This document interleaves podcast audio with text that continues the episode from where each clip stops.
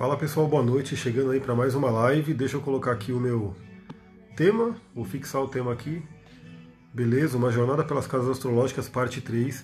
Então, se você está caindo nesse vídeo agora, saiba que já teve a parte 1, teve a parte 2. Hoje eu vou fazer a parte 3 e possivelmente vai ter uma parte 4 para finalizar a toda a jornada sobre as casas astrológicas. Agora eu vou diminuir aqui essa musiquinha que já está bem, né? Enquanto a galera vai chegando, eu vou dando os recadinhos ali. Arro, Paulinha, seja bem-vinda. Eu vou dando os recadinhos. Se você está vendo esse vídeo no YouTube, me segue lá no Instagram, porque ali a gente pode trocar ideia ao vivo na live, né? Quando eu entrar. E se você está vendo em qualquer lugar, IGTV, YouTube ou podcast, segue ali no grupo do Telegram, entra no canal do Telegram, porque é lá que eu estou mandando áudios e reflexões diariamente sobre tudo aquilo que eu trabalho, sobre astrologia, sobre tarô, sobre tantra, sobre xamanismo, enfim. Eu vou fazendo um mix aí das reflexões e aí eu compartilho lá geralmente em formato de áudio. Então fica a dica aí, entra, vai ter, se você está vendo no YouTube, tá aqui embaixo né, os caminhos para você entrar. Se você está vendo no Instagram, é só ir na minha bio, no meu profile, que você pode receber aí como, como link né, para você poder entrar no, no, no, Telegram. E também você pode me mandar uma mensagem via direct que eu mando para você o link para você poder entrar lá no grupo. Gratidão quem for chegando aí. Se vocês acharem que esse tema é relevante, a gente vai falar sobre casas astrológicas, parte 3, astrologia e autoconhecimento clica nesse aviãozinho, manda aí para três pessoas que se interessam, que gostam de astrologia, para elas saberem que essa live está acontecendo. Viviane, boa noite, seja bem-vinda. Eu entrei um pouquinho atrasado porque eu não ia fazer essa live. Eu estou realmente meio me recuperando ainda, né, de uma baixa energética muito forte que veio esse fim de semana. E aí eu fiz o atendimento aqui, demorei duas horas e meia, né, conversando com a pessoa, foi maravilhoso, mas desgastou bastante, né, porque eu fiquei ali, né, tendo que dar toda a minha energia. E aí eu terminei, eu falei, poxa, eu não vou fazer essa live, vou deixar para fazer amanhã. Mas aí veio o Capricórnio muito forte e falou: não, você falou que ia fazer, faz essa live hoje e se bobear amanhã faz uma outra live. Né? Então eu falei: deixa eu entrar, vou entrar com a, com a voz meio rouca mesmo, vou entrar do jeito que estou e espero dar o meu melhor.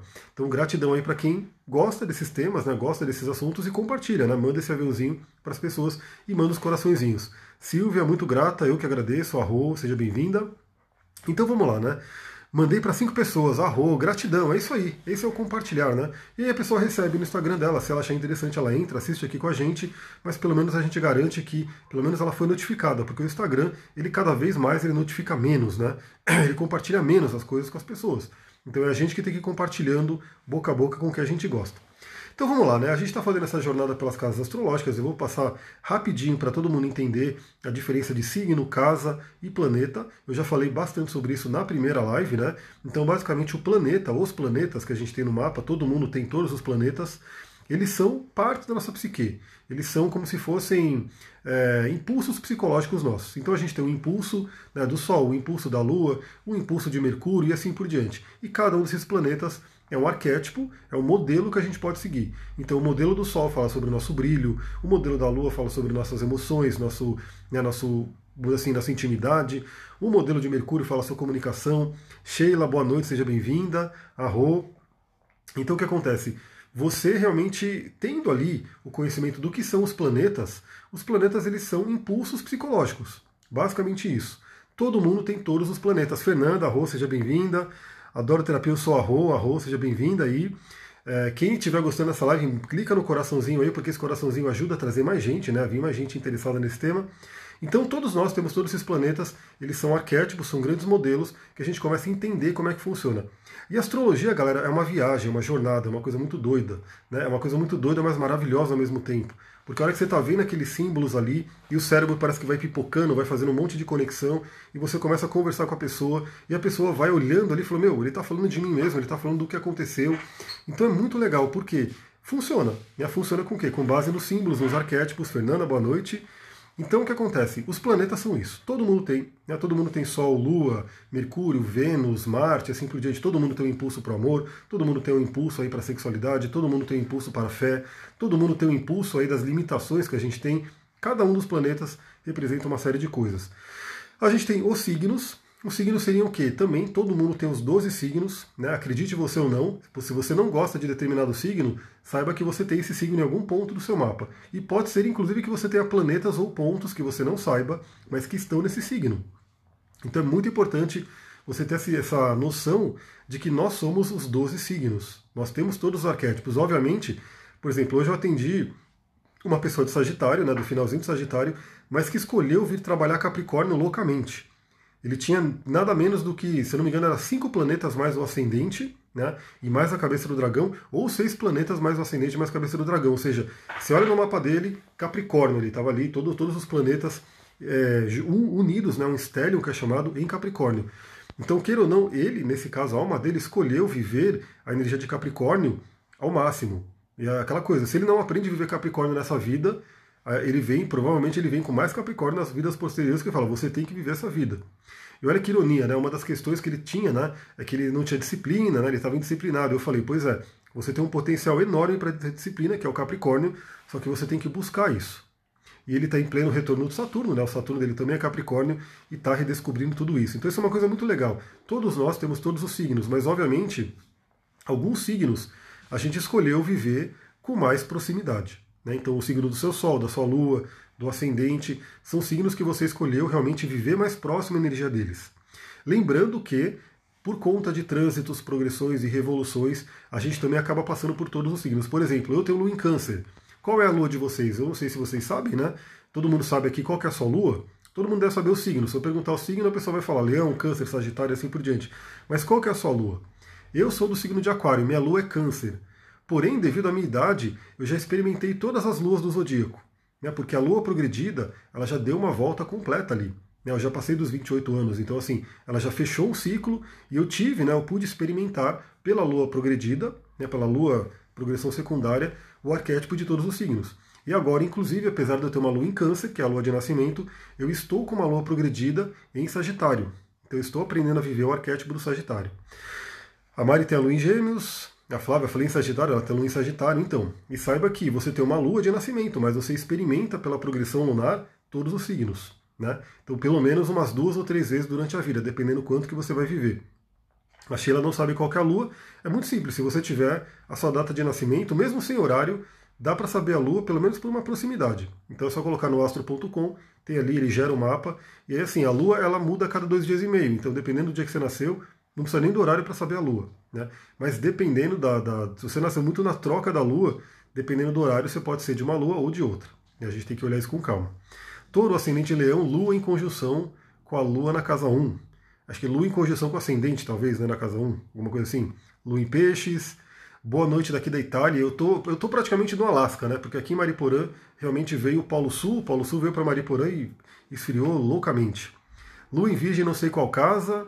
É importante saber a casa também, porque agora sim a gente entra na questão das casas. Então, enquanto os planetas são impulsos psicológicos, são partes da nossa mente, os signos são como esses impulsos vão se manifestar. Então, são como se fossem os arquétipos.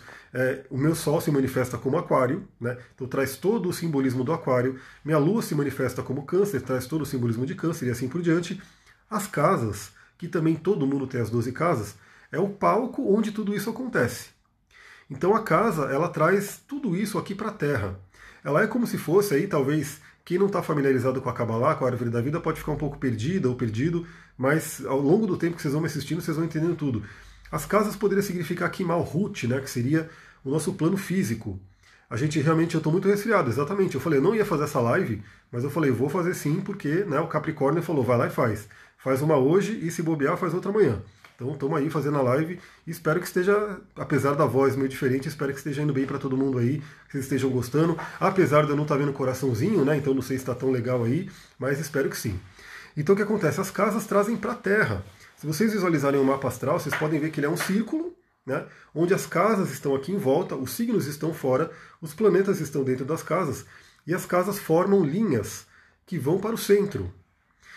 Como se fosse assim, a gente está aqui no meio, do mapa astral. Eu estou com o mapa astral aqui para mostrar? Não estou, infelizmente eu não estou. Mas vocês já viram com certeza né, o que é o mapa astral, aquela roda, aquela mandala. No meio seria o planeta Terra.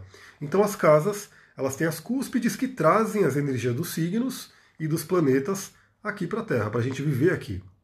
A Paula falou, tá ótimo, arro, gratidão. Enfio de cura para seu respirar, gratidão, enfio de cura tá rolando. Eu já tô com minhas pedrinhas aqui, obviamente, né? Tô aqui com minha é, espada de São Rafael aí. E estamos indo, né? Já tô tranquilo aí. Aí como eu falei, como eu falei muito no atendimento, né, que eu fiz agora à tarde, eu falei, putz, acabou minha energia. Mas eu falei, não, deixa eu fazer lá, deixa eu fazer a live hoje, faço a outra amanhã e continuo atendendo amanhã e vambora. Lua em Virgem na casa 12, achei o mapa natal que você fez para mim, arro, então, Lua na casa 12. É uma lua que está numa casa que é uma casa dificilmente acessada pela maioria das pessoas. Por isso que é uma casa que o pessoal acha que ela é ruim, mas ela não é ruim. Hoje eu atendi uma pessoa que tem muitos planetas da casa 12 e ele falou: Meu Deus, eu sempre achei que a casa 12 era ruim. Eu falei: É ruim para quem não busca o autoconhecimento. É ruim para quem não busca espiritualidade, mas é uma casa maravilhosa. Deixa eu cheirar um óleo essencial aqui. O eucalipto maravilhoso, porque as curas são naturais, né? a natureza nos cura. Então vamos lá, né? Falei tudo isso e a gente fez a jornada pelas casas. Passamos da casa 1 até a casa 6, que, que é a parte de baixo do mapa, que seria a parte noturna e que seria a parte do desenvolvimento individual, ou seja, você desenvolvendo a si mesma. Paramos em Virgem na casa 6, né? Quer dizer, paramos na casa 6, que tem uma equivalência com a energia de Virgem. Agora a gente entra na casa 7. A casa 7 é uma casa angular, né? As casas angulares são casas muito importantes. O que, que são as casas angulares? São casas que tem ali o ascendente e o descendente, que é a casa 7, o meio do céu, que é a casa 10, e o fundo do céu, que é a casa 4.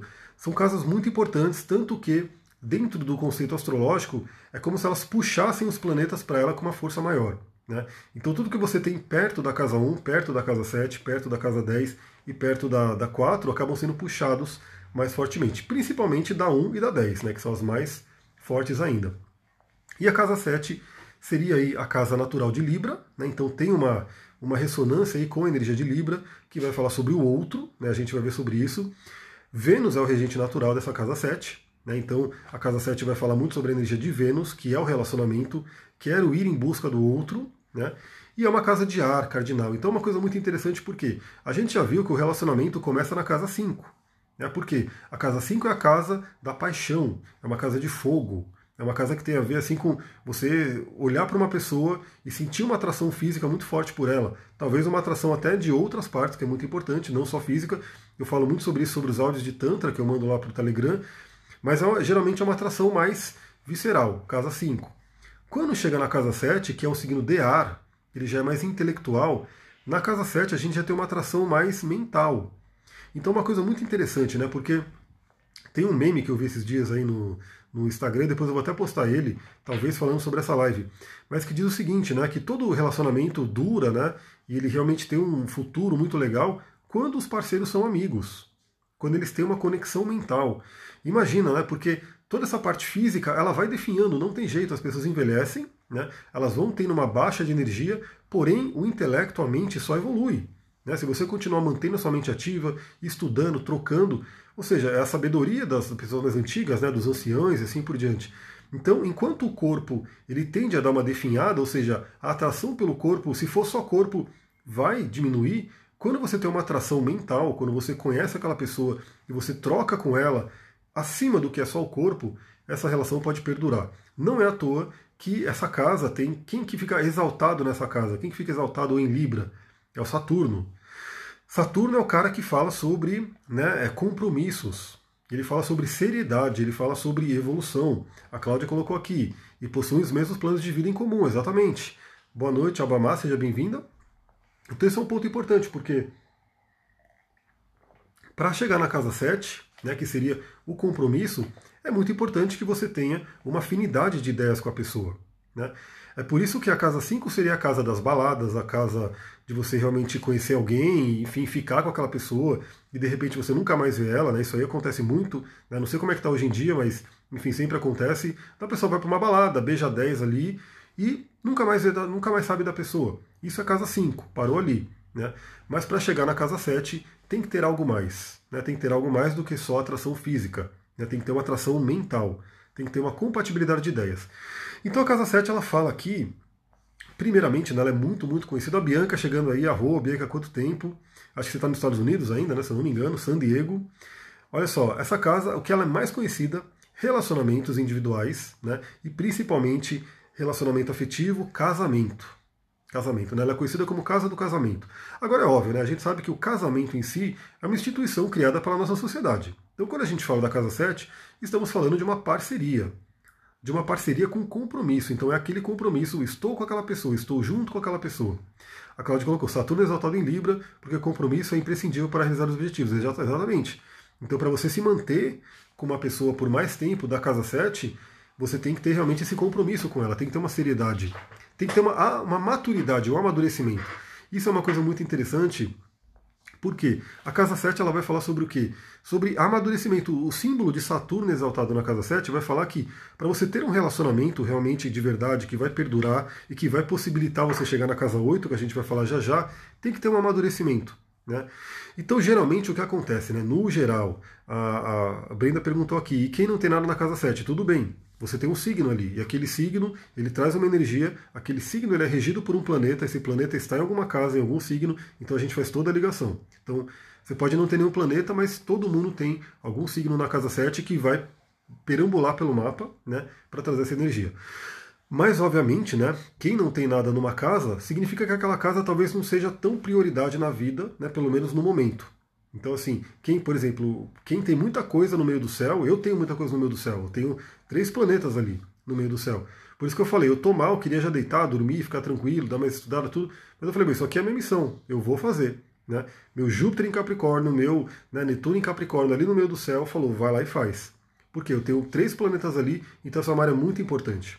Então isso é uma coisa importante. A Fernanda tem Plutão na casa 7. Onde você tem Plutão é uma área importantíssima de você dar atenção para ela para saber como é que está aquela energia, porque Plutão ele é o grande doador da vida e do poder, né, ou ele é o grande doador da destruição, né, da autodestruição. Isso é um ponto importante. Lu em Ares na casa 7 fala que não consigo ficar sozinha, mas não é verdade, acho lenda. Então, a Lu, quando a Lua está na casa 7, mostra que para o seu emocional ficar bem é importante as parcerias. Mas, obviamente, lembra que a casa 7, ela, no geral, ela representa o outro o outro. Então, como eu falei, o, a questão do casamento, o casamento ele é uma instituição criada aí pela sociedade. Então a gente pode ter várias formas do relacionamento individual com compromisso e cada um vai se relacionar da sua forma. Né? Isso é uma coisa importante. Mas a casa 7 sempre vai representar aquele relacionamento individual. Porque a casa do relacionamento dos grupos é a casa 11. Né? E a casa 7 vai falar como que você lida um a um com cada pessoa. Então, o máximo dela, o mais importante, é a questão do parceiro né, afetivo, do casamento, da namorada, do namorado, do marido, esposa, aquela coisa toda. Mas é óbvio que ela tem outras pessoas que, que participam da Casa 7. Por exemplo, os sócios, né? Fala sobre sociedades. O que você tem de sociedade você vê na Casa 7. Aí é uma coisa importante porque. Olha lá, Plutão e Escorpião na Casa 8. A gente vai chegar na Casa 8 já já. O, é a astrologia ela mostra por que, a astrologia ela tem que ser conversada com a pessoa. Porque é justamente isso. Cada planeta, cada signo e cada casa pode representar uma série de coisas. E aí o que acontece? Você tem que ver na vida da pessoa, no contexto dela, o que está acontecendo. Então, por exemplo, uma pessoa, quando imagina que a pessoa tem a casa 7 que tem ali o Marte que vai passar ali. Né? O Marte geralmente ele vai falar sobre brigas, ele vai falar sobre rupturas, ele vai falar sobre uma série de coisas que podem acontecer na casa 7. Contudo, a pessoa pode estar muito bem no relacionamento afetivo dela. Então aquele Marte não necessariamente vai atuar de forma negativa, mas ela pode estar em conflito na sociedade dela. Ou seja, na parceria profissional. E aí o profissional dela pode sofrer interferência de Marte. Olha que coisa interessante. Então, quando você vai fazer um estudo astrológico, você tem que olhar o contexto da vida da pessoa, o que ela está vivendo ali. Porque aí você consegue entender e individualizar aquele signo para aquela pessoa. Né? Então, o Marte, para uma pessoa que está ok no relacionamento, pode ser que não aconteça nada. Mas para uma pessoa que o relacionamento está balançando, esse Marte pode vir e ser um gatilho, uma fogueirinha ali, uma tocha que alimenta uma chama. Né? E assim por diante. Ou o relacionamento da pessoa está maravilhoso, mas a sociedade não está legal. Então Marte vem e ativa aquela sociedade de forma a ter uma ruptura, a ter uma briga, essa coisa toda. Então a gente tem que saber como é que está a vida da pessoa, o contexto da pessoa como um todo, para a gente poder realmente entender né, como que aquele símbolo está falando com ela. O que, que essa casa fala também? Sobre dar e receber amor, né? porque Vênus é o planeta do amor. Fala sobre as trocas, fala sobre empatia, fala sobre considerar o outro. Né? O que pode ser Urano na casa 7? Muita coisa, mas, por exemplo, Urano é aquele planeta da individuação, da liberdade. Né? Então, pode mostrar uma pessoa que quer ter um relacionamento, mas um relacionamento que pode ser diferente, não convencional com a sociedade, um relacionamento mais livre. Né? É realmente uma pessoa que né, não deveria, o relacionamento não deveria prender ela, não deveria tirar a individualidade dela. Isso é uma coisa importante porque Urano, né, a gente está aí na área de Aquário, o Urano é o regente de Aquário e Urano é o grande planeta da individuação. Né? Ou seja, você ser quem você é. E se a parceria que está com você não deixa você ser quem você é, isso é muito complicado. Né? A Sheila colocou: meu profissional não está bem, porém meu relacionamento está bem. Então, aqui a casa 7 vai falar do profissional se você tiver uma sociedade, se tiver uma parceria. Né? Se não, o profissional ele já entra na casa 6, ele já entra na casa 10, já são outras coisas, mas a casa 7 vai falar sempre sobre parcerias. Estarmos tendo uma parceria com alguém, ter essa troca, né? Porque, lembra, tudo é um eixo. Né? Então a gente tem o eixo Ares e Libra. Né? Ares fala sobre o eu, regido por Marte. Marte é aquele que tem a vontade própria, é o guerreiro. Libra fala sobre o nós, fala sobre o outro, porque é regido por Vênus. Vênus quer se relacionar, Vênus quer harmonia. Então Marte, ele paga para brigar, né? porque ele fala, meu, eu vou impor minha vontade. Vênus paga para não brigar, ela quer realmente ter harmonia com os dois.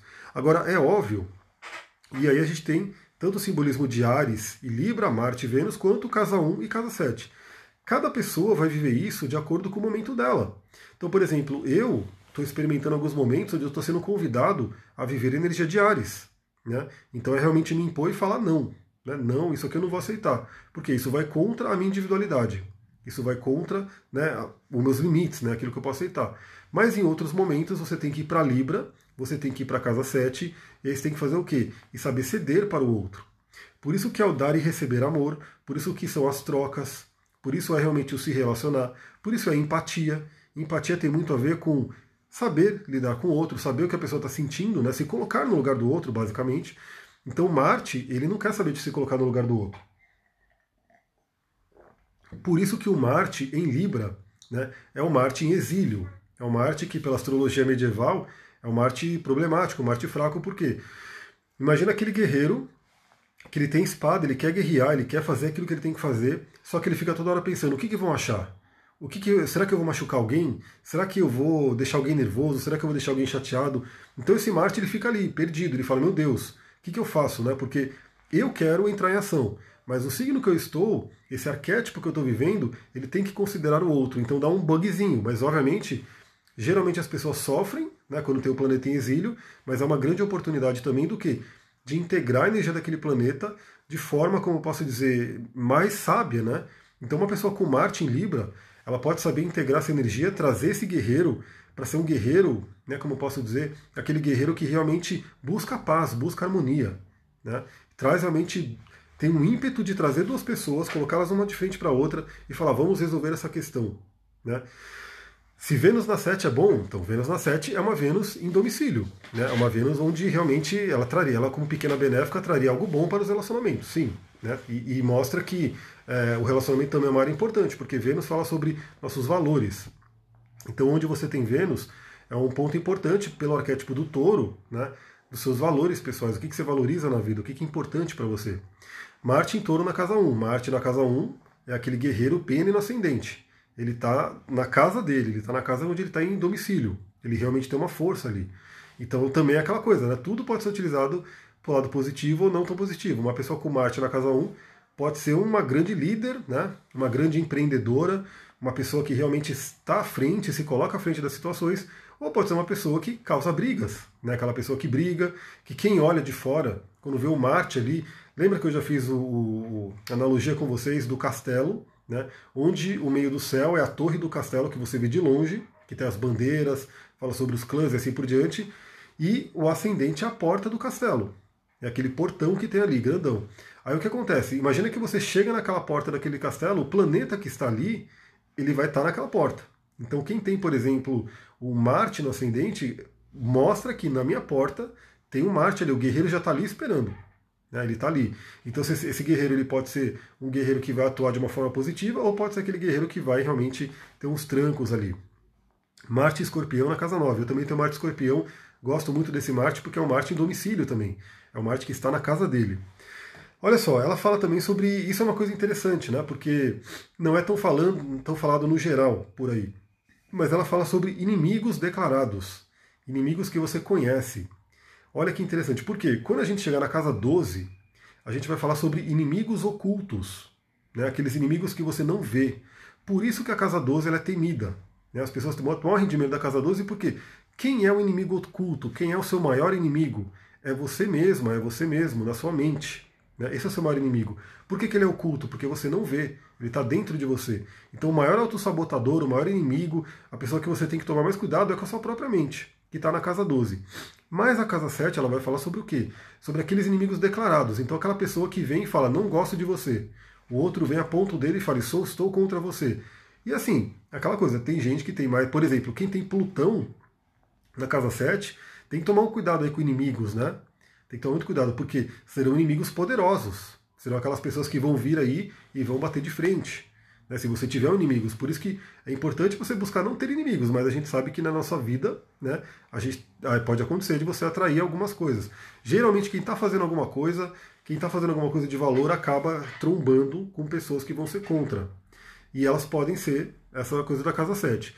Então por que, que é interessante? Porque quando você tem algum trânsito de casa 7, isso pode ser levantado à tona. Aquele inimigo que vem aparecer para você, aquela pessoa que vem contra.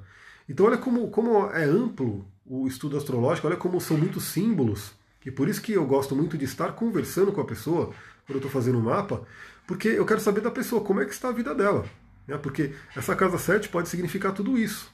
Então, é na conversa com ela, é olhando para ela, é realmente entendendo a vida dela no momento, que eu vou poder saber se essa casa 7 pode estar trazendo um inimigo ou não. Né? Ou pode ser uma tônica mais do relacionamento, ou pode ser uma tônica mais de uma sociedade, de uma parceria, e assim por diante. Ou pode ser uma tônica dela olhar para o outro, ir para o mundo da empatia e parar de olhar tanto para si mesma. Pode ser o contrário também, se tiver um momento de casar um, ela tem que parar de olhar o outro e olhar para si mesma. Então é uma coisa muito dinâmica, você tem que estar conversando com a pessoa para você saber o que está acontecendo na vida dela naquele momento. Bom, a pessoa começa a se relacionar, então fazendo aquela nossa a nossa jornadinha, né, aquela nossa pequena revisão, a pessoa ela nasceu na casa 1, construiu o corpo dela, os valores dela na casa 2, começou a se comunicar e conversar com as pessoas próximas da casa 3, ela formou toda a base emocional dela na casa 4, ela foi para a casa 5, começou a sentir o poder pessoal, ela começou a sentir a sua própria individualidade e começou a ter a dinâmica sexual, começou a ter a questão do impulso sexual, né? E aí ela já é chamada para quê? Ela já é chamada para se relacionar, como a gente falou. Casa 5 é a casa dos ficantes, do romance, do namoro que você encontra ali né, numa balada, alguma coisa assim. E assuntos de tribunal pode ser casa 7, mas geralmente está mais associado à casa 9, né? Porque também fala sobre justiça, a casa 9.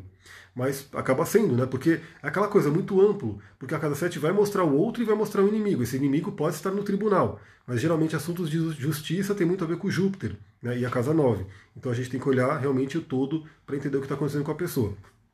Então, na casa 5, ela começa a ter esse impulso para se relacionar, esse impulso sexual, esse poder de si, essa individualidade dela, e ela convive com uma pessoa, ela se melhora na casa 6. A casa 6 seria uma casa última ali, né, do processo individual dela.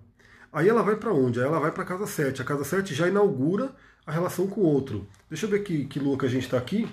Eu acho que a gente está na lua de escorpião. Então a casa 7 ela inaugura o outro, né? Ela inaugura o outro e já começa a falar sobre o coletivo. Então, até, o, até a casa 6, estamos falando sobre nós, o nosso desenvolvimento individual. Na casa 7 até a 12, a gente fala sobre o outro. Então, a gente começa a considerar o outro. E vamos lembrar que da casa 1 até a casa 6 é o período noturno. O Sol está abaixo do horizonte. Da casa 7 até a casa 12 é o período diurno. Deixa eu pegar aqui o, o mapa. Então, só para vocês entenderem, né? Se você consegue saber aonde está o Sol da pessoa, basicamente pelo horário de nascimento dela. Quem nasceu, por exemplo, de manhã, né, se nasceu bem de manhãzinha, entre as 6 e as 8 horas, vai ter o Sol aonde? Na casa 12, provavelmente. Né? Quem nasceu meio-dia vai ter o Sol no meio do céu. Quem nasceu meia-noite vai ter o Sol na casa 4. E você começa já a entender uma coisa. Eu não sei se a Lua ainda está em escorpião, eu acredito que sim, porque a gente já vai inaugurar a casa de escorpião. A Lua está aqui, 22 graus de escorpião. Eu acabei não conseguindo mandar o áudio hoje. Não sei se eu vou mandar, mas eu mando amanhã. Ela está formando aqui um trígono com Netuno, com Vênus e fazendo aí um grande sexto com os planetas em Saturno, em Capricórnio, né? Então, olha que interessante isso. Na casa 7, a gente começa a conviver com o outro, de preferência de uma forma mais intelectual, de uma forma mais amorosa, lembrando que o chakra narrata, que é o chakra cardíaco, ele é um chakra do elemento ar, né? E aí o elemento ar começa, ele finaliza toda a parte física. Então temos aí Muladhara, elemento terra, o Swatisthana, elemento água, Manipura, elemento fogo, Anahata, elemento ar, Vishuddha já é o éter, já é a parte espiritual. Então aqui realmente a gente tem essa coisa do ar. E é o coração, né? Então você vê, o coração ele também tem a ver com o elemento ar, com as trocas mentais, com as trocas realmente, aquele amor que não é aquele amor que deixa a pessoa bêbada, vamos dizer assim, né? Esse livro aqui fala muito sobre isso, sobre essa parte. Né? Do tipo, temos a, a poção do amor que a, a feiticeira deu lá para o Tristão, para Isolda, e essa poção do amor deixou eles totalmente fora do ar. Então, assim, o amor deles é muito é, impulsivo, é uma coisa muito sem controle. Mas o amor de casa 7 é aquele amor que já é um amor mais racional, é um amor que tem uma amizade também por trás. Reza a lenda que a lua escorpião é hard, é hard, é realmente. A lua escorpião ela é uma lua em queda, né, pela astrologia medieval, porque a lua fica exaltada em touro, ou seja, a lua fica super feliz em touro, por quê? É só você parar para pensar dos símbolos, né? A lua representa o emocional. Touro representa a calma, né? Aquela coisa calma, tranquila. Esse é a meta de touro, né? Então, uma lua, que é o emocional, num signo calmo, pô, maravilhoso. Muito maravilhoso. Agora, uma lua no signo de escorpião, que representa o caos energético, é aquela emoção, é aquela coisa, né, do pessoal que fala, eu sou 880, ou eu tô ali em cima, ou eu tô ali embaixo. Só que é tudo aquilo que Buda falou para não fazer, né? Tipo, não é para ser 880, é para você chegar no caminho do meio. Então, se você vai muito para um lado, de repente o pêndulo te leva com tudo para o outro lado e você fica sempre indo para lá e para cá. Né? Sendo como se fosse aquela raquete, imagina que você está ali num jogo de tênis, você é a bolinha que vai de um lado para o outro. Né? Ou a roda da fortuna que a gente vê no tarô, que você fica subindo e descendo. Então estou muito feliz, muito triste, muito feliz, muito triste. Quando o caminho do meio é o quê? É você saber ter uma. sentir tudo, né? Mas ter uma harmonia daquilo. Agora é óbvio, né? Não quer dizer que a lua escorpião em si é ruim, mas ela é uma lua em queda, uma lua intensa, e que se a pessoa não souber lidar com a lua escorpião, ela realmente tem um grande sofrimento. E já que a gente falou da lua escorpião, que é exatamente onde ela está agora, e agora, no mapa de agora que eu estou vendo aqui, ela está na casa 8, inclusive, é uma lua escorpião na casa 8, que é de escorpião, a gente entra na casa 8, que é a casa natural do escorpião, como a gente falou, tem uma associação aí energética com o signo de escorpião.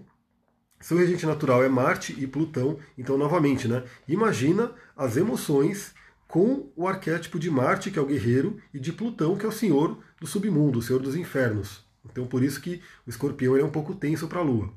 E é uma casa de água fixa, ou seja, água muito profunda, emocional muito profundo. É uma casa realmente, que eu falo, a casa da magia, do ocultismo, a casa da sexualidade, a casa da morte. Né? Tudo que é morte tem a ver com a casa 8. Né? As experiências de quase morte, as experiências de morte em si, é, as experiências de morte simbólica, o desapego no geral tem a ver com a casa 8. O áudio que eu ia gravar hoje tinha a ver com o desapego. Né? Eu já até falo um pouquinho aqui do desapego, da né? importância para a gente vai falar da casa 8 justamente sobre isso. Então olha só, o que, que ela fala, né? Olha que interessante conexões profundas, sexualidade. Isso é um pouco polêmico, porque a galera da, da astrologia medieval não gosta de associar a casa 8 com sexualidade. Eles não gostam, não sei porquê, mas enfim, tem uma certa rixa ali. Mas para quem estuda, para quem se aprofunda na psicologia humana, no psique humano, entende que sim, a casa 8 tem muito a ver com sexualidade. Por quê? Morte e sexualidade estão lado a lado. Aliás, esse livro aqui, ó, Amor e Orgasmo, né, que vai falar sobre toda essa parte da psicologia, ele vai falar, tem um capítulo aqui que ele fala justamente sobre isso. O capítulo é esse, ó. Morte, sexo e individualidade. Morte, sexo e individualidade. E não só esse livro, vários outros livros que vão estudar a psique humana, tem, é, é muito ligado ali o assunto da morte e do, do, do, do sexo e da, do orgasmo em si, né? Porque o orgasmo que é uma experiência de morte, uma pequena morte, como dizem os franceses. Né? Le petit muerte, não sei como é que fala em francês, mas enfim, é a pequena morte. O orgasmo seria a pequena morte. É justamente essa conexão profunda, essa pequena morte durante o ato sexual, que permite que a pessoa se funda com a outra. Então, olha, por isso que eu falo que essa casa, a casa 8, é a casa do sexo tântrico. Né? E a casa 5 é a casa do sexo mais por prazer, para aquela coisa que fica nos primeiros chakras. Né? Muladhara, Swadhisthana e Manipura. Não tem nada de errado, é muito bom também mas a casa 8 inaugura os outros chakras. Né? E aí sim você tem aquela experiência profunda, aquela experiência que muitas pessoas têm medo disso. Por isso que muitas pessoas, e eu, eu particularmente já corri muito de relacionamento, de intimidade por isso, porque eu tenho Saturno na casa 8. Então Saturno ele me trouxe algumas experiências dolorosas na questão de relacionamento íntimo, relacionamento afetivo. Então eu fugia disso. Fugi muito. Até que eu aprendi a lidar com Saturno, até que eu aprendi a amadurecer e trabalhar toda essa energia. E eu não tenho só eu tenho Saturno, Marte e Plutão e Escorpião na casa 8. Então eu tenho muita ligação com a casa 8. Mas eu aprendi a lidar com isso. Mas por quê? A casa 8 ela é amedrontadora também, assim como a 12, porque na 8 você morre para se fundir com outro. E obviamente, a gente, o ego, na verdade, né, aquela coisa do ego, dos limites, ele quer se manter sempre no controle. Então, por exemplo, pessoas que não conseguem ter orgasmo, aquele orgasmo profundo mesmo, são pessoas extremamente controladoras. Elas não se permitem, elas não se, elas não entregam a situação. Por exemplo, quem toma ayahuasca, né, e a pessoa quer ser muito controladora, ela geralmente demora muito para entrar na força e tem experiências meio complicadas. Porque o que a planta pede que você entregue o poder, né, desapegue do poder, desapegue do controle, para que você viva a experiência do outro, para que você viva a experiência com a planta e assim por diante. Então, por exemplo, isso são estudos mesmo, né, que as mulheres elas precisam sentir segurança, ter uma conexão com o parceiro, ter um local apropriado para que, ela, que ela tenha um orgasmo profundo mesmo. Porque essa segurança é importante para que ela possa se entregar. Né? Senão ela não consegue se entregar por inteiro. E essa é a pequena morte. Né? Essa é a nossa casa 8, que é uma casa que realmente tem alguns assuntos bem importantes. Aí a gente tem outros assuntos dela aqui, ó. Poder e controle, né? Então, principalmente ligado a Plutão, Plutão e Escorpião são símbolos, arquétipos de poder. E o poder aqui realmente é aquela coisa, né? O que é mais poderoso para o ser humano? É o sexo. A gente sabe disso. Na Kabbalah se diz, né? As duas forças mais poderosas do ser humano, sexo e dinheiro. Né? Sexo e escorpião, casa 8. Dinheiro, casa 2 e touro. Né? E ambos estão profundamente interligados. Então, se você realmente pegar é, e falar o que, que o ser humano busca, né? Ele busca sexualidade, ele busca o poder do dinheiro, ele busca essas duas coisas.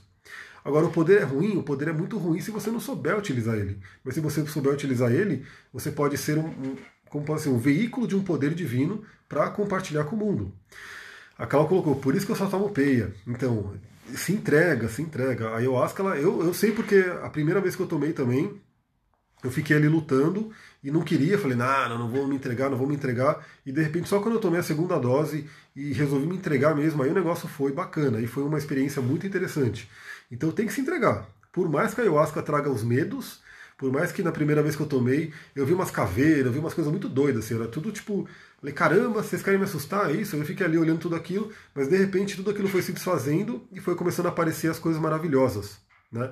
Então é uma coisa muito legal. Se entrega para ayahuasca para você poder ter a experiência né, mais tranquila.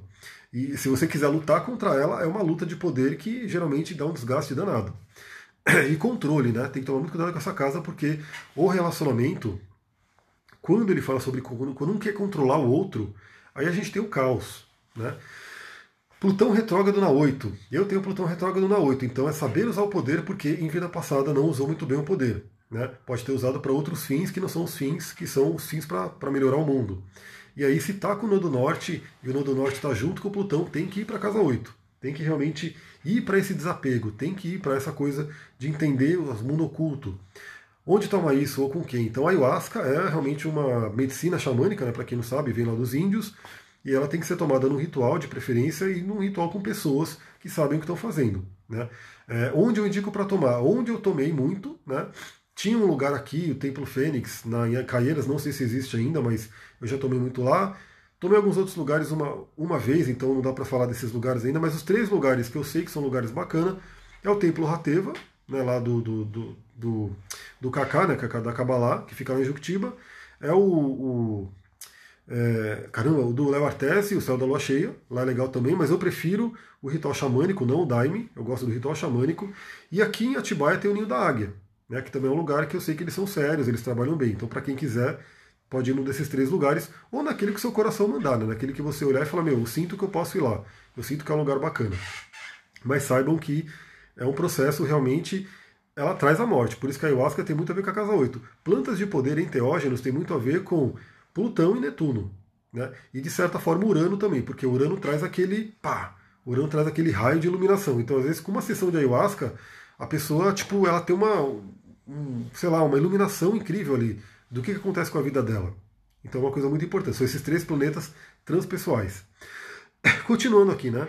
Ela vai falar sobre morte, né? E só voltando para a parte do controle, esse é um grande perigo, né? Olha lá, a Paulinha colocou o ninho da, ninho da águia de Atibaia exatamente aqui pertinho, né? Se você for para o ninho da águia, já dá uma passada aqui em Mariporã, já dá um alô.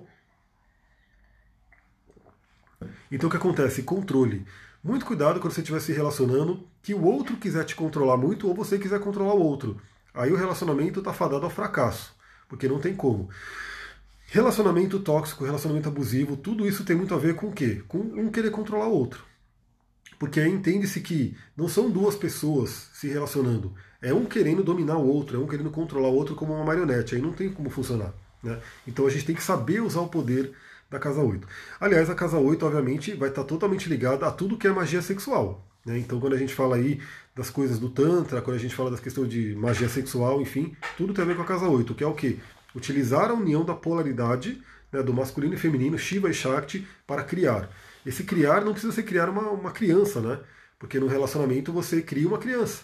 Né? Quando você tem uma relação sexual, fricciona ali os dois primeiros chakras, né? E, e, aí nasce uma criança, tem a possibilidade de nascer uma criança. Olha que criatividade enorme. Mas nessa mesmo, nesse mesmo friccionamento né, dos dois primeiros chakras, se você souber direcionar a energia, você cria outras coisas através dos chakras superiores, através da sua mente, seus projetos e assim por diante. Isso é a magia sexual que às vezes é um pouco né, é, obscura, né, não tão conhecida, mas é basicamente assim que funciona. Né? E aí o que acontece? Até porque, quando a gente fala da questão de, de magia sexual, se utiliza muito o quê? Esse espaço de pequena morte. Quando você tem um orgasmo, você tem uma pequena. O seu ego ele sai de cena por alguns segundos que seja, né? Ou, às vezes, mulheres, né? Mulheres têm orgasmos muito mais fortes do que os homens. Óbvio, né? Porque elas estão acima, espiritualmente falando. Então, às vezes, uma mulher ela pode ter ali orgasmos múltiplos e intensos, ou seja, a mente dela, o ego dela está desligado, e nesse momento ela pode co-criar. O homem também tem, obviamente, mas geralmente o espaço do homem é um espaço um pouquinho menor. Né? O livro sobre magia sexual, então, tipo, por exemplo, tem muito livro do Aleister Crowley, né? Eu até mostrar aqui alguns, só que os livros do Crowley são meio difíceis de ler. Tem esse cara aqui, ó, o Kenneth, Kenneth Grant, que ele fala muito sobre isso também. Baseado. O Crowley é um cara, um cara polêmico, né? Tem esse aqui, ó, Renascer da Magia, do, do Kenneth Grant. É uma trilogia, na verdade, né? E aí tem esse aqui e tem o, o Aleister Crowley Deus Oculto. Esse aqui ele fala mais sobre isso. Mas a linguagem do Crowley é uma linguagem meio, né, meio estranha, assim, porque tem vários nomes loucos. Mas basicamente o Crowley foi estudou a linha esquerda do Tantra, né, o Vama Marga. Então tudo que você estudar também sobre o Vama Marga, o caminho da mão esquerda do Tantra, tem a ver com a magia sexual. E a galera hoje, né, a galera da magia do caos, também acaba usando um pouco dessa coisa de magia sexual, né, para fazer os sigilos, essa coisa toda. Mas esse livro aqui é bem interessante. Ah, quem printou, compartilha aí, né? Compartilha essa live com a galera. Vamos fazer essa live chegar para mais pessoas. É muito legal isso. Então vamos lá, né? Morte e renascimento. Então essa casa, ela fala sobre morte e renascimento. Não pode ser, obviamente, pode ser uma morte física. Então, assim, você perde pessoas na vida, pessoas na nossa vida morrem a todo momento. Então, pode ser que um trânsito, ativando algum planeta na casa 8, traga essa morte, né? Simbolize essa morte de alguma pessoa que morreu. Mas, aqui a gente fala muito sobre as nossas pequenas mortes que acontecem a todo momento. Então, imagina que o nosso corpo, né? O nosso corpo, quando a gente dorme, ele vai matando várias células e renascendo várias células. Tem até o esquema do jejum intermitente, não sei se alguém já ouviu falar, mas o jejum intermitente, quando você faz ele por um período mais longo, tem um, uma, um processo chamado autofagia. Ou seja, as suas células comem as células mais fracas para que você possa se renovar. Então por isso que o jejum intermitente é tão falado hoje em dia, porque ele fala sobre rejuvenescimento, sobre uma série de coisas, né? Luana, acho que vai ficar gravada a live, espero que sim, né? Se der tudo certo, ela fica gravada, fica aqui no IGTV, vai lá para o YouTube, vai lá para o podcast e fica tudo ali. Então a gente passa a todo momento por essas pequenas mortes e renascimentos, e tem a ver com a casa 8. Obviamente, quem tem energia de casa 8 forte, como eu, vivo tendo que me reinventar. Vivo tendo que ter contato com isso, desapego, deixar coisas para trás, não ficar carregando coisas. Né? Isso é muito importante. O que eu ia falar hoje no áudio, então, como eu falei, né, que vocês que estão aqui vão ouvir o que eu ia falar no áudio, mas eu vou terminar essa live e depois já vou né, para o meu cantinho ali, para minha introspecção. Mas eu ia falar muito do escorpião, o desapego, que é o quê? Você deixar as coisas irem na sua vida. E uma dica que eu já dou, uma dica de linguagem do corpo, de metafísica da saúde, se você não vai todo dia fazer o número 2 no banheiro, se você não vai todo dia né, soltar ali né, o, as suas fezes, vamos dizer assim, né, não vamos falar outras palavras aqui, se você não faz isso todo dia, que é a famosa prisão de ventre, né, a constipação, você está segurando fisicamente. E esse segurar fisicamente significa que emocionalmente, mentalmente e espiritualmente você também segura. Então já dou a dica aqui, se você não vai no banheiro todo dia, se você não tem esse fluxo, né, bacana, entrou, sai, entrou, sai, entrou, sai, você pode estar tendo uma tendência de estar segurando coisas do passado. E aí segurar coisas do passado é aquela coisa, se você não deixa sair aquilo que está dentro de si, o que não deixa sair te destruirá. E se você deixa sair o que está dentro de ti, o que você deixa sair te salvará. Isso tem a ver com o que? Isso foi Jesus que falou no apócrifo de Tomé. Então, deixar sair as coisas, né? Deixar embora, desapegar. Essa é a lição de escorpião. Escorpião, ele realmente ele, ele morre, né? Ele morre para renascer. Por isso que ele tem um arquétipo, né? Que é o arquétipo do escorpião, o arquétipo da serpente, que deixa a pele inteira para trás, e o arquétipo da águia, que vira a, com a sabedoria da águia, ela vira o, a fênix, né? Então ela, ela se consome no próprio fogo e depois renasce. Diz a lenda, né? Mas acho que isso não é verdade cientificamente falando, mas tem aquela história que muitas vezes você já, já deve ter até visto, né? Que a águia, quando está ficando velha, ela vai lá e arranca todas as penas dela, e aí ela vai e arranca as garras dela, porque está velha, ela arranca o bico, bico dela, e ela arranca tudo isso que está velho, porque senão ela morreria, e quando ela faz isso, ela arranca os, os velhos, nasce o novo, para ela renascer. Aí eu vi isso, né, muito tempo atrás, só que eu vi que, pelo menos cientificamente, ela não faz isso mesmo. Mas isso é um simbolismo, né? A gente tem que entender que muito do que se fala aí em textos, em contos, são símbolos para a gente entender. O que, que esse conto da águia fala? Você tem que ter inteligência de perceber que parte sua que está desgastada e essa parte desgastada está impedindo você de continuar voando, de continuar vivendo, de continuar crescendo. Então você tem que sim, como a águia faria, né, arrancar aquela parte de você e falar: deixo para cá, não vou ficar carregando algo que não serve mais. Isso tudo é energia de casa 8. Né? Tudo é energia de casa 8. Ela vai falar também sobre segredos, assuntos ocultos, pesquisas, então fala sobre o ocultismo, né? então o ocultismo no geral, eu sempre gostei disso, né? não é à toa que eu tenho três planetas na casa 3. Então eu desde a adolescência, lá pré-adolescente, ficava lendo uns livros muito doidos, com pentagrama, com símbolos lá, que eu deixava sempre o livro de baixo, de ponta para baixo, né? Para ninguém ver a capa ninguém viu o que, que eu estava estudando ali, né, os livros de magia, os livros de ocultismo, de enfim, aquela coisa toda. Hoje, beleza, né? Hoje eu falo, tá tudo aqui, ó. Quem quiser ver o que eu estou estudando, tá tudo aqui. Mas eu, no começo, tinha muito essa coisa do escorpião, da coisa mais secreta, do oculto, do segredo. Algum cristal para ajudar a desapegar, por exemplo, uma selenita laranja, né? Porque ela justamente ela ajuda você a ter o fluxo, né? Deixar movimentar a energia. Mas é claro, tem que entender o que, que vai se desapegar. Amanhã a gente vai falar, né? Amanhã não. Você a gente vai falar na quinta, né? Quinta-feira a gente vai se falar. Mas a selenita laranja, por exemplo, é uma pedra que traz muito movimento de energia. Aí dependendo do que você tem que desapegar, pode ter outras pedras que ajudam também. Que ele fala aqui também? Finanças em conjunto e heranças. Aí o que você mais vê aí no, em alguns textos tradicionais é que a casa 8 representa o dinheiro do outro. Então vai falar sobre o dinheiro de sociedades, o dinheiro do casal, né, o dinheiro de herança que você pode receber. Mas eu, como trabalho mais com astrologia de autoconhecimento, dessa coisa mais evolutiva, essa é uma parte que eu falo mais pro final, assim, se tiver alguma coisa realmente, né? Por exemplo, eu, com Saturno, Plutão e Marte na casa 8, certamente não vou viver de herança. Né? Eu não tenho essa sorte de receber uma boa herança porque né, são três maléficos na casa 8, então geralmente não vai ter isso não. Eu tenho que torcer para não receber bucha, né? Para não receber uma porrada ali de herança, mas enfim, isso fica para uma próxima. Deixa eu ver como é que tá o tempo. Eu acho que dá pra gente falar da casa 9, né? E aí depois, a terceira live, a quarta live, a gente fala da casa 10, 11 e 12. Quando você passou pelo todo esse porão de escorpião, por toda essa coisa intensa de escorpião, né? Que é umbral, o escorpião, se precisar, desce no umbral e volta de novo, né? Vai lá pro Hades, que é o, o plano de Plutão, e volta. Quando você sai disso, né? Quando você vai pro fundo do poço e você levanta novamente, obviamente você tem o que? Sabedoria.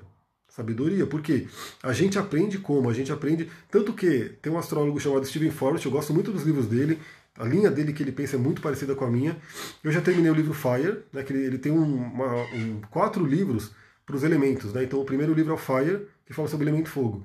Agora eu estou lendo o livro Earth, que fala sobre o elemento terra. E ele fala sobre touro, ele fala sobre o touro é a calma e o escorpião é a sabedoria. E são dois passos que vão andando. Touro, calma, sabedoria. Calma e sabedoria. Então o que acontece? A sabedoria vem de onde? Vem desse mundo do escorpião. Vem desse mundo do umbral, que você desce ali e você sofre na pele e você, enfim, tem essa experiência de quase morte. É muito fato, assim, pessoas que passam por coisas muito intensas na vida, elas se transformam. E aí vem para casa 9, que é uma casa muito mais leve, é uma casa de fogo, né? Casa natural do Sagitário. Todo mundo conhece, sabe que Sagitário é aquela energia mais expansiva, mais alegre, que tem mais fé, né? Aquela coisa toda. Júpiter é o regente natural, grande benéfico e uma casa de fogo mutável. Então ele fala sobre a sabedoria, a sabedoria da fé, inclusive. Né? Então você visita o submundo de escorpião, você visita o sofrimento e você realmente é, aprende ali a fé. A Paulinha colocou, está na hora de você escrever seus próprios livros. Ah, eu quero mais para frente, eu quero fazer isso mesmo, viu? Eu quero fazer isso mesmo. Mas enfim, por enquanto eu estou tendo que fazer via live mesmo, estou compartilhando aqui em live, em atendimento, mas eu tenho muita vontade sim de escrever. Eu só preciso conseguir parar, sentar para isso. Mas em breve, né, quem sabe, a gente vai ter aí lançando alguns e-books, nem que seja na Amazon, nos Kindle, mas gratidão aí. Então ela fala sobre religião e lugares de adoração. Religião e espiritualidade, né? Então a gente tem que saber que em termos de espiritualidade, a gente tem a casa 9 né, e a casa 12. A casa 9 vai falar mais da coisa mais organizada, de religiões mesmo. Né? Lembrando que espiritualidade não é necessariamente religião. Aí você entra na casa 12, que é aquela espiritualidade mais ampla. Não é à toa que as duas casas, casa 9 e casa 12, são regidas por Júpiter, porque Júpiter fala sobre espiritualidade. Então essa casa 9 ela fala sobre a fé, sobre a fé. Então como que está a sua fé?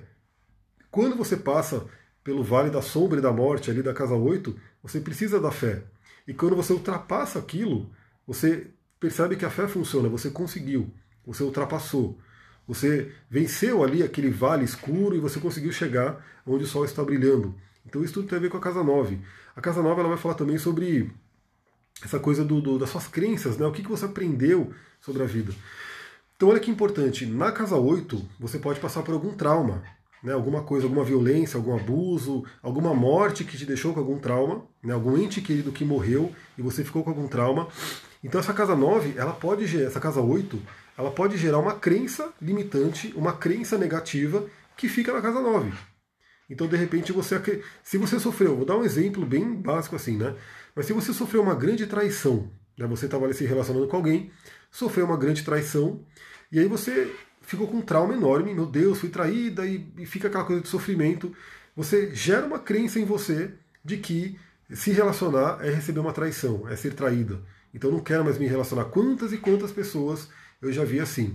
Né? Pessoas que realmente sofreram uma decepção, um trauma ali de relacionamento e não querem mais se relacionar e fogem de relacionamento. Né? E acham que relacionamento não é para elas. Só que o relacionamento é para todos os seres humanos. A gente precisa disso. Então a casa 9 ela pode tanto te mostrar crenças limitantes que você alimentou por alguma forma, pode ser um trauma, pode ser uma experiência de vida que você passou, e as crenças positivas.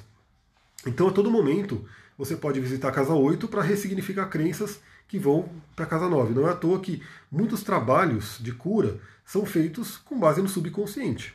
Então, a massagem que eu faço, massagem tântrica bioenergética, é uma massagem que pega os corpos sutis, pega a parte do subconsciente. Quando você trabalha, por exemplo, com uma hipnose, a hipnose trabalha com o subconsciente. Quando você pega um Theta Healing, trabalha com o subconsciente. Tudo aquelas coisas que vai profundamente nas camadas inferiores ali da nossa psique, que é a casa 8, para ressignificar memórias, ressignificar situações, para que elas saiam para a casa 9 de forma mais saudável. Né? Para que você olhe para aquele trauma, você ressignifique ele, e aí na casa 9, em vez de chegar uma crença limitante, assim, não posso me relacionar, não é para mim, chegue uma crença bacana de que o relacionamento é para mim. Vai ser visita a casa 8 e casa 9. Fica aquela coisa nas terapias. Né? Ela fala também sobre lugares de educação superior, então a famosa educação superiora, né? Então, faculdade, né, estudos mais longos. Então, assim, a casa 3 é aquele estudo mais rápido que você faz, uma palestra, um curso rápido, aquela coisa toda. A casa 9 é onde você se dedica a alguma coisa. Então, por exemplo, para você estudar astrologia, você tem que se dedicar muito, muito, muito, muito, não tem jeito. Astrologia é um tema infinito. Né? Você tem que olhar muito para astrologia, estudar muito aquilo. Isso é casa 9. Isso é Júpiter. Júpiter expande né, o seu estudo, sua mente, aquela coisa toda. O eixo casa 9 e casa 3 né, fala sobre o eixo do conhecimento. É o eixo de Sagitário e Gêmeos, né, que fala sobre o quê? O conhecimento. Sendo Sagitário o conhecimento superior. O, o Gêmeos é o conhecimento mais, como eu posso dizer, mundano, assim, um conhecimento mais breve que você tem, mas ambos são importantes. Essa casa, como eu falei, ela fala do direito, então quando você fala sobre alguma coisa de justiça, de tribunais, assim por diante, geralmente a casa 9 é Júpiter. Fala sobre política também, né? E fala sobre destinos longínquos e jornada da vida, sobre viagens, sobre grandes viagens. Então essa é uma casa que fala sobre a parte de você viajar para outros países, sobre overseas. Então, por exemplo, quando uma pessoa me fala, será que é legal viajar esse ano para algum país longe? Se ela tiver alguma coisa ali tocando a casa 9, o Sagitário, né, o Júpiter, certamente é. Né? Uma pessoa que, que tem sol na casa 9, ela pode se beneficiar muito viajando para outros lugares, outros países e conhecendo outras culturas. Né? Quem tem, é, por exemplo, imagina um ano né, o ano de revolução solar, que o seu ascendente do ano ou sol do ano cai na casa 9. Geralmente esse é um ano muito bom para você viajar, para você conhecer outras culturas. Obviamente, essas viagens, quando a gente fala né, da casa 9, pode ser uma viagem espiritual. Pode ser uma viagem, por exemplo, da ayahuasca. Você toma uma ayahuasca e viaja por outros planos. Né? Não só por outros países, mas por outros planos. Né? Você vai realmente ali para outras dimensões, que é o que a ayahuasca traz. Né? A gente entender que tem vários planos de existência e você viaja. Por isso você pode encontrar outras pessoas. Você vai para o passado, vai para o futuro, vai para o mundo inferior, vai para o mundo superior. Isso tudo é viagem. E galera, é isso essa casa 9. Então na casa 9 a gente aprendeu muita coisa, a gente ganhou muita sabedoria, a gente se formou. E na casa 10, que a gente vai falar na próxima live, a gente começa a colocar isso em prol do mundo. A gente fala aqui, eu falo que a casa 10, Capricórnio e Saturno, é o aluguel que a gente paga para estar aqui nesse planeta. Então todo mundo, imagina que você passou por toda essa jornada, nasceu na casa 1, trouxe seus valores, seu corpo na casa 2, começou a se comunicar, aprendeu ali a usar sua mente na casa 3, trouxe, trouxe toda a sua base emocional na casa 4, trouxe a sua individuação, se, se relacionou com as pessoas na casa 5, descobriu seus talentos, se aprimorou, se aperfeiçoou na casa 6, fez parcerias ali na casa 7, de repente até encontrou alguém para você poder fazer uma parceria profunda na casa 8, teve muitas dores, muitas experiências nessa casa 8, chegou na casa 9, você tem muita sabedoria, muitos estudos, e o que, você vai fazer com essa sabedoria? O que, que você vai fazer com essa experiência? Você vai compartilhar na casa 10, na casa 11 e na casa 12. Mas a casa 10, a casa 11 e a casa 12 fica para uma próxima live. Possivelmente eu faço amanhã. Eu vou ver se eu consigo fazer ela amanhã, de manhã, alguma coisa assim. Eu já entro e a gente já finaliza essas quatro lives sobre casas astrológicas. Eu espero que vocês estejam gostando. Se você está gostando, vai lá, compartilha com as pessoas, manda para outras, manda para grupo de WhatsApp, grupo de Telegram, grupo de Facebook, enfim. Veja as pessoas que gostam de astrologia, esses grupos, né, que tem essas pessoas, espalhem a mensagem e amanhã, se der, eu já faço a finalização dela. Teremos quatro lives, quatro vídeos, quatro horas de conteúdo praticamente explorando as casas astrológicas. Dou a dica para quem quiser começar estudos. Esse livro é bem bacana, ele é bem simples, né? ele traz tudo bem mastigadinho, assim, bem detalhado, né? o que é astrologia. É uma boa opção para quem quer começar. Astrologia sem segredos, tá? E aí, obviamente, se você quiser entrar no mundo da astrologia, você vai pegando outros livros e vai aprofundando muito mais. Quem quiser, tira um print agora dessa live, né? Tira um print aqui, compartilha, fala daí sobre essa live sobre a Casa 7. Esse é o momento. Muita gratidão para vocês. Namastê, Harion. Um beijão. Até a próxima.